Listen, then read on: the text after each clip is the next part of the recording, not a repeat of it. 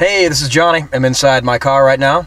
We're going to check out different ways you can uh, listen to jungle that's all around you, whether it's a machine in the city, a car, anything. Always be trying to check out different tempos like a Harley Davidson engine idling, anything you can think of to practice jungle. Here we go. If I open the door, I get an interesting beeping sound. That is the perfect tempo as far as I'm concerned for jungle. So,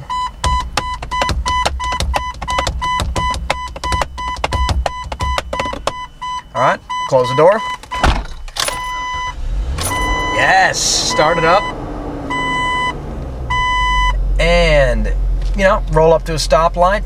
I want to take a left hand turn, get the blinker on. Now, instead of just sitting there, I can actually practice with my hands. One, two, three, four.